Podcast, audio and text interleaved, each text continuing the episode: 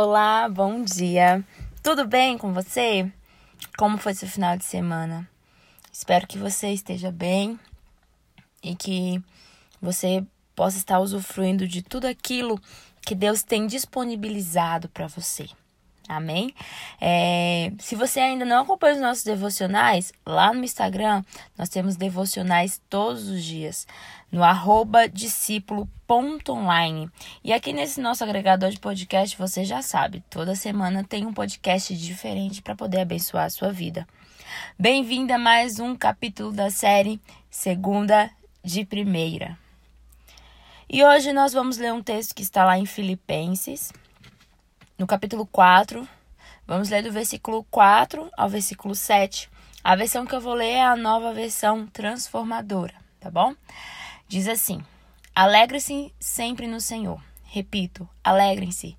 Que todos vejam que vocês são amáveis em tudo que fazem. Lembrem-se de que o Senhor virá em breve. Não vivam preocupados com coisa alguma. Em vez disso, Orem a Deus pedindo aquilo de que precisam e agradecendo-lhe por tudo que ele já fez. Então, vocês experimentarão a paz de Deus, que excede todo entendimento, e que guardará seu coração e sua mente em Cristo Jesus. Aqui, na carta de Paulo aos Filipenses, nós temos uma receita. Receita para uma vida feliz, receita para uma vida de paz. E eu gostaria de te fazer uma pergunta nessa manhã. Alguma coisa tem tirado a sua paz? Como anda a sua vida? Para você, o que que significa ser feliz? Né? Aqui Paulo tá falando, tá dando um conselho, dizendo para a gente sempre se alegrar. E não a gente se alegrar em, em qualquer outra coisa, é para a gente se alegrar no Senhor né? E que todos possam ver que nós somos amáveis em tudo que nós fazemos. Quando, é, quando Paulo fala que ser amável em tudo que fazem, quer dizer fazer as coisas com gratidão, sem murmurar, sem queixas, sem ser aquela pessoa que fica se lamentando por ter que realizar algo. Lembrando que o Senhor virá em breve. Então, a nossa esperança de que, independentemente do que nós venhamos viver aqui na terra, Nada vai se comparar com viver com o Senhor, né? Nem as dificuldades e também nem as coisas boas, né? Você pode conhecer uma ilha paradisíaca, mas essa ilha paradisíaca que te traz tanta alegria, tanto prazer em você estar correndo pela areia da praia ou nadando no mar, não se compara ao que nós iremos viver com Jesus lá no céu. E outra coisa, ele vem dizer para nós não vivermos preocupados.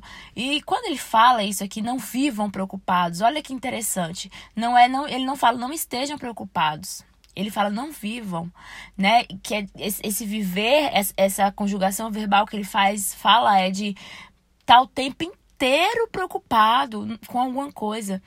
E ele nos dá o conselho que em vez disso nós precisamos orar pedindo a Deus para acrescentar aquilo que nos falta, mas agradecendo por tudo que ele já fez, né? Então que durante as nossas orações nós venhamos dizer ao Senhor quais são as nossas necessidades. É claro que Deus sabe do que a gente precisa, mas ele quer ouvir da nossa boca, do nosso coração contrito. Quais são as nossas necessidades? E sempre lembrando de agradecer a Ele de tudo que Ele já fez que você tem a agradecer ao Senhor hoje? Quais são as coisas que o Senhor já realizou na sua vida pelas quais você precisa agradecer e você ainda não agradeceu? Talvez o Senhor tenha te dado um livramento. Talvez o Senhor tenha te dado uma provisão, né? Talvez o Senhor tenha te dado um, um, um coração mais amoroso, mais contrito. Agradece ao Senhor por isso hoje.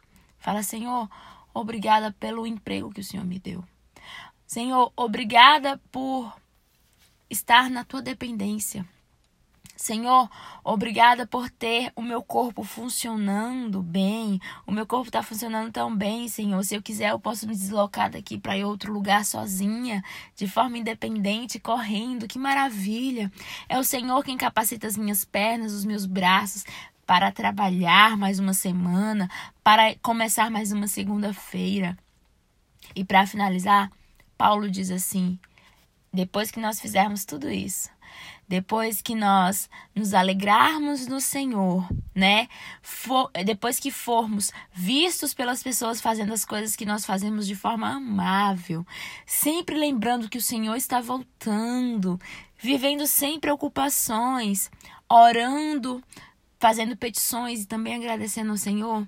Depois disso, depois disso, nós vamos experimentar a paz de Deus, que excede todo entendimento e que, além de tudo, vai blindar o nosso coração e a nossa mente em Cristo Jesus. Essa aqui é a receita do sucesso para nossa semana. Amém?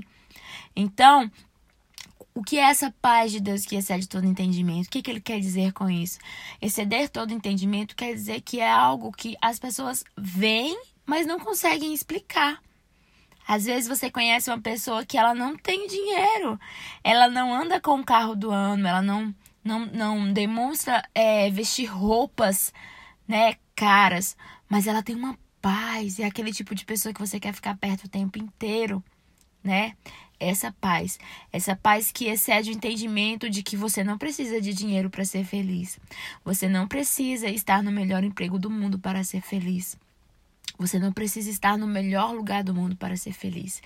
O que você precisa é de Deus na sua vida, para você experimentar a paz que excede todo entendimento, excede todo julgamento do que é ter paz. A paz que vem de Deus não tem explicação. E é essa paz que eu desejo que você viva nesta manhã. É esta paz que eu desejo que a sua família viva nesta semana, neste ano, independente do que esteja acontecendo.